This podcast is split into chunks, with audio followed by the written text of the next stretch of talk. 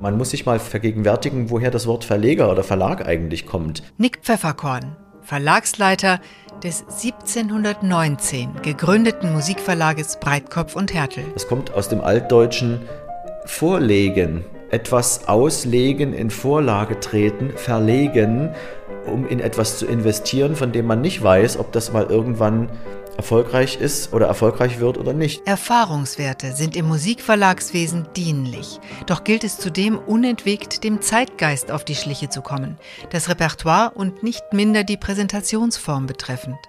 Im Jahr 1755 widmet sich Johann Gottlob Emanuel Breitkopf im Leipziger Verlagsgeschäft erfolgreich dem bisherigen Kupferstichnotendruck durch Verfeinerung und Optimierung der beweglichen Notendrucktypen. Das Berufsbild des einstigen Notenstechers ist längst verblasst.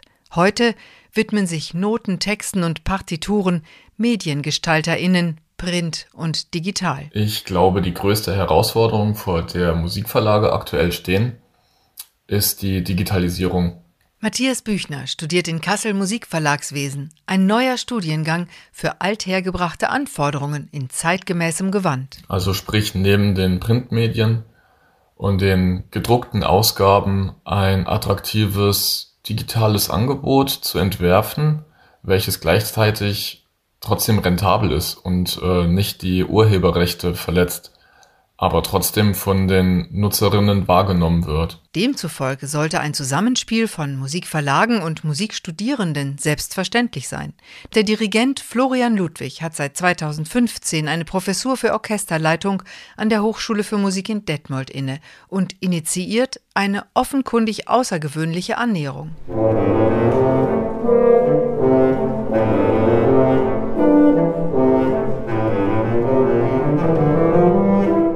Eine neue Breitkopf- und Härtel-Edition der Tondichtung Don Quixote von Richard Strauss spielt das Hochschulorchester unter der Leitung von Florian Ludwig größtenteils mit Tablets auf den Notenpulten.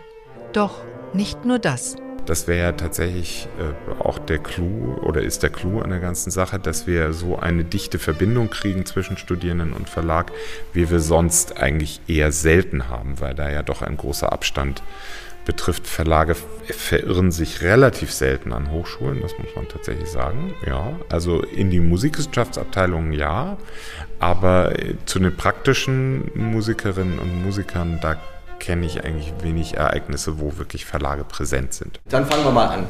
Verlagsleiter Nick Pfefferkorn hält nach jahrelanger Forschungsarbeit einen Vortrag im Palaisgartengebäude der Hochschule für Musik Detmold über die neue Edition der Tondichtung Don Quixote, spricht von neuen Erkenntnissen, der Herangehensweise an Urtextausgaben und Besonderheiten in Bezug auf Richard Strauss als Komponist und Interpret eigener Werke. Ja, Strauß Don Quixote haben wir mitgekriegt, der führt so ein bisschen ein Schattendasein in Strauß Övre von den Tondichtungen, wo ich eigentlich der Meinung bin, völlig zu Unrecht, weil es ein ganz großartiges Werk ist, wie wir heute auch alle gehört haben.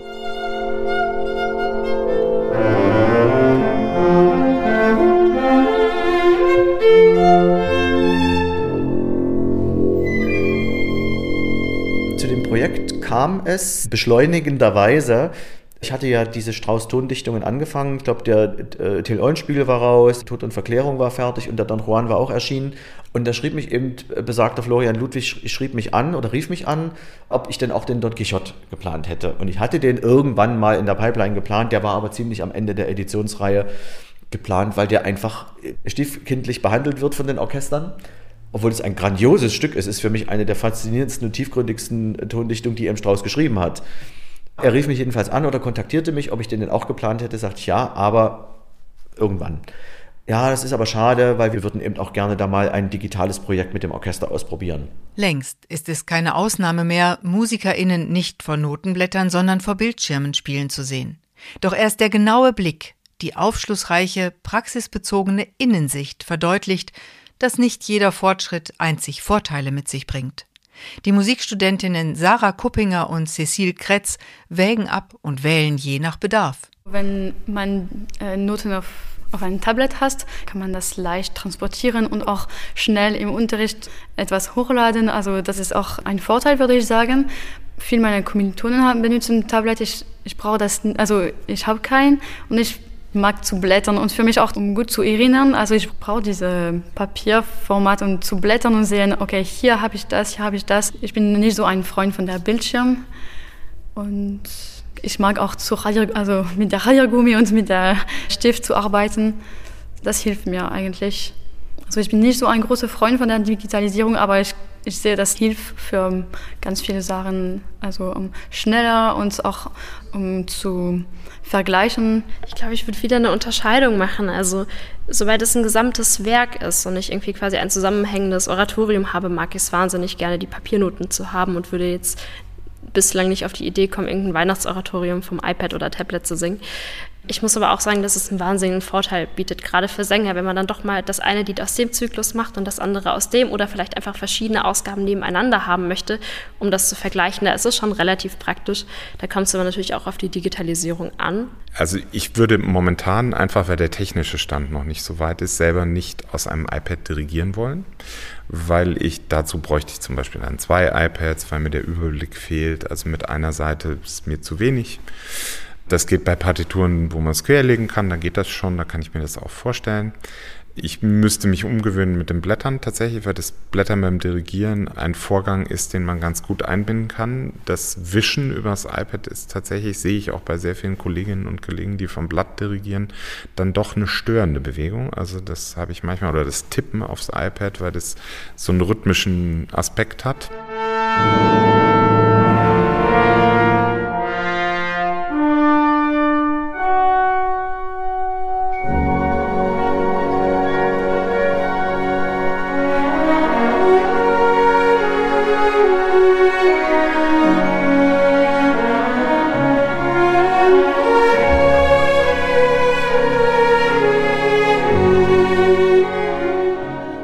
Bietet viele Möglichkeiten, aber es bietet natürlich auch viele Anfangsschwierigkeiten, das muss man auch sagen.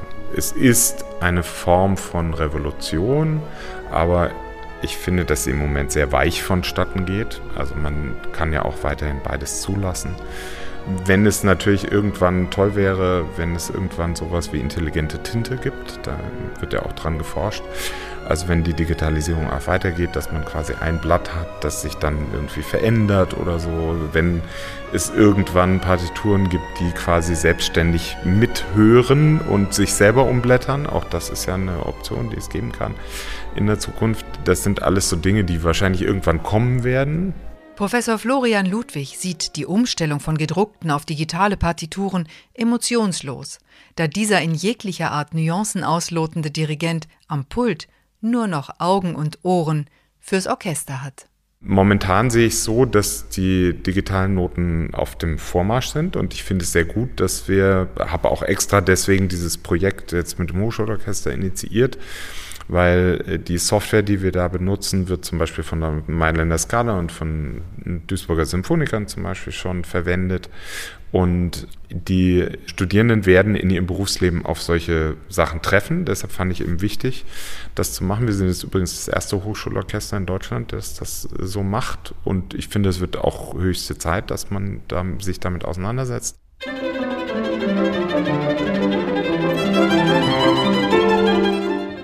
Gebündeltes Wissen über diverse Bereiche eines Musikverlages ist nicht leicht ausfindig zu machen. Als der heutige Leiter des ältesten Musikverlages der Welt den Pfefferkorn Verlag ins Leben rief, ahnte er nicht, dass er nach Ausbildung zum Kaufmann und Musikstudium von einer verlegerischen Jolle auf einen unternehmerischen Dampfer wechseln würde. Anfang der 90er Jahre habe ich angefangen, Arrangements zu schreiben und die diversen Musikverlagen zur Veröffentlichung angeboten. Also Arrangements muss man sagen, die damals von dem äh, letzten existierenden professionellen Blasorchester, dem Rundfunkblasorchester Leipzig auch gespielt wurden. Also die hatten zumindest rudimentär irgendeine Qualität, sodass ich mich gewagt habe, die also einem Verlag anzubieten. Und tat das und bekam immer wieder dieselbe Standardantwort, ja, das ist alles schön und gut und so, aber unser Verlagsprogramm ist ausgebucht bis auf die nächsten fünf Jahre. Und damals dachte ich mir noch, naja, ich könnte mir dann nicht weiß machen, dass ihr das schon feststeht, was ihr in fünf Jahren veröffentlicht. Und heute weiß ich das natürlich besser, dass es genau so ist, zumindest bei einem professionellen Verlag. Und habe dann gesagt, okay, dann machst du das eben selber.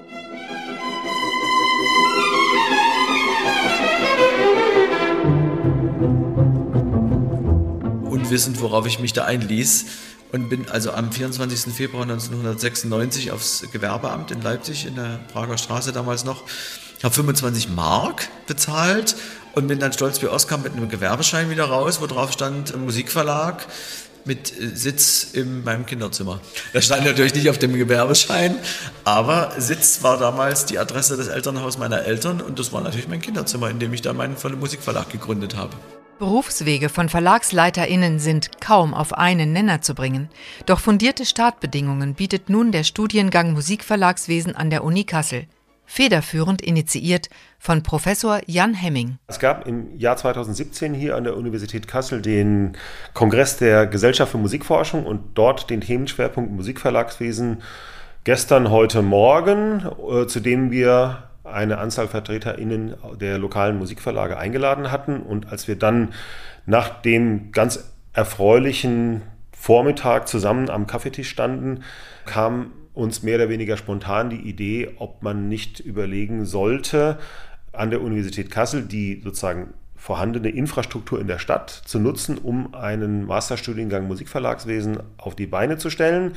Es gab sofort Zuspruch von den Anwesenden, denn die Verlage sind grundsätzlich auf der Suche nach einsatzfähigen MitarbeiterInnen und beklagen sich darüber, dass Leute, die sozusagen aus einem sehr stark wissenschaftlich ausgerichteten, zum Beispiel musikwissenschaftlichen Studium, häufig ein Jahr und mehr Einarbeitungszeit brauchen, bis sie überhaupt sozusagen äh, nutzbar sind und man dann natürlich vorweg noch nicht weiß, ob man überhaupt die richtige Wahl getroffen hat. Matthias Büchner entscheidet sich nach seinem Bachelor in Musikpädagogik für ein Masterstudium im neuen Studiengang Musikverlagswesen an der Uni Kassel. Was besonders ist, und was auch neu ist für mich, ist die anwendungsbezogene Seite, die das Verlagswesen speziell betrifft.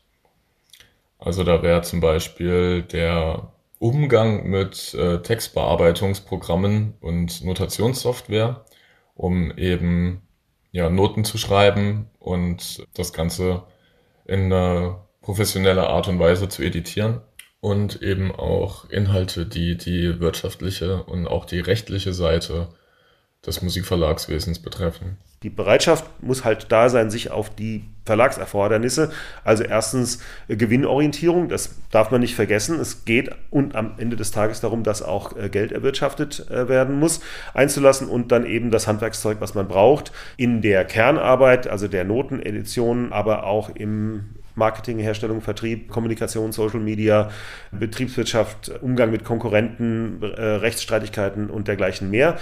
Aus dieser schnellen Aufzählung hört man schon heraus, das sind schon ganz schön vielfältige Anforderungen, die dann in jeweils unterschiedlicher Konstellation in den Planungen für die Lehrveranstaltungen, die von den Praxispartnern veranstaltet werden, schon ausformuliert sind.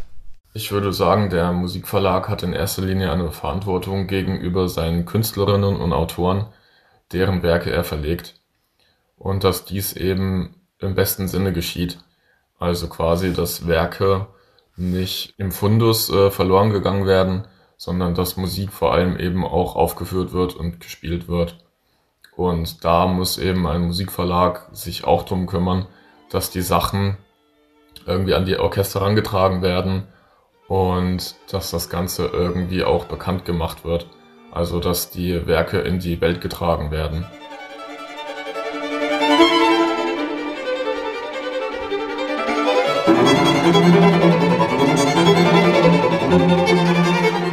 Also es gibt eine durchlaufende Ringvorlesung Strukturwandel im Musikverlagswesen, Herausforderungen der Digitalisierung, Schrägstrich neue Geschäftsmodelle. Und für mich kann ich sagen, weil ich das jetzt auch organisiere, das ist momentan auch so ein bisschen das Highlight des Studiengangs, übrigens auf den Webseiten zu finden und alles online. Online bietet Professor Hemming Speeddating-Termine an. Genau, also die äh, Idee ist am jedem ersten Dienstag im Monat um 16 Uhr. Die genauen Termine finden Sie auf der Website und da gibt es einen Zoom-Link, wo Sie sich äh, sogar ohne Warteraum direkt einklinken können um dann mit mir ins Gespräch zu kommen. Das Musikverlagswesen ist vielgestaltig und bestenfalls unentwegt im virtuosen Zusammenspiel mit dem Zeitgeist. Breitkopf und Hertel Verlagsleiter Nick Pfefferkorn. Ich möchte, dass der Bär auch über meine Amtszeit hinaus immer für Innovation steht, für verlegerisches Denken, für verlegerischen Mut, für verlegerische Risiken, den Blick durchaus in die mittelfristige Zukunft. Wo sind wir denn in 15, 20 Jahren mit der Musik, mit den Medien, von denen wir spielen?